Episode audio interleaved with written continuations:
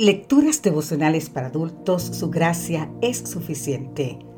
Cortesía del Departamento de Comunicaciones de la Iglesia Tentista del Séptimo Día Gascue en Santo Domingo, capital de la República Dominicana. En la voz de Sarat Arias. Hoy, 16 de noviembre, agradecidos y comprometidos.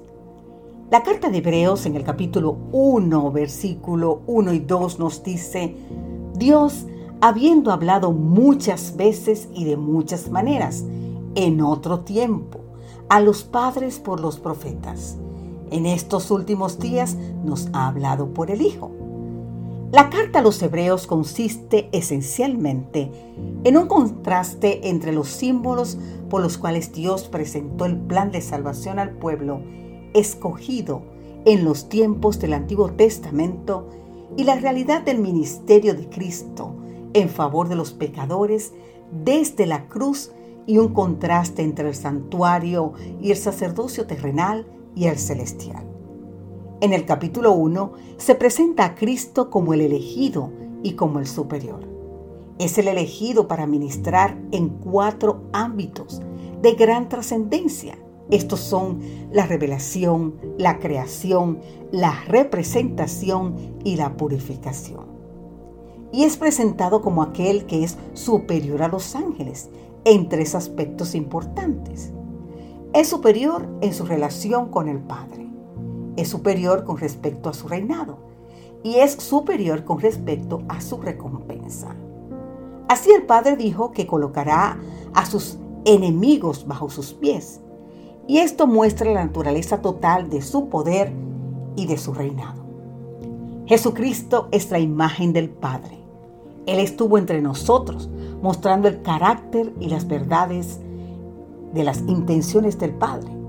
Por eso nuestro compromiso es con Cristo, nuestra relación es con Cristo y nuestro encuentro glorioso pronto será con Cristo. Mientras estudiaba teología, hice una visita pastoral a los MAC, una familia adventista que vivía en zona rural. Ellos eran activos y fieles en la causa del Señor. Recuerdo muy bien lo emocionada que estaba la hija menor de la familia, que se llamaba Nancy. Visitantes indeseados habían entrado a la chacra y entre otras cosas robaron un cordero que pertenecía a Nancy. Con su tristeza a cuestas, pocos días después, caminando por la ciudad, descubrieron que su cordero estaba a la venta. Ella dijo, es mío, vamos a llevarlo.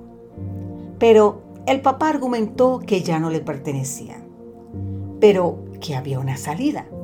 Así que entró al negocio, puso sus manos en sus bolsillos, sacó el dinero y compró el cordero. Entonces, de regreso a la casa, Nancy estaba muy feliz. Decía, este cordero es mío, muy mío, porque los criamos, lo mantuvimos y ahora sabes qué, lo compramos. Dijo, Pablo dice que pertenecemos al Señor porque Él nos hizo y nos sostiene. Pues no dejó sus manos en los bolsillos. Al contrario, las extendió en la cruz para pagar el precio de nuestro rescate. Este hecho proclama a los cuatro vientos su infinito amor, o sea, el infinito amor de Dios hacia cada uno de nosotros. Querido amigo, querida amiga, te invito hoy a que vivamos agradecidos y comprometidos con nuestro Dios. Así que Dios te bendiga en gran manera hoy. Amén.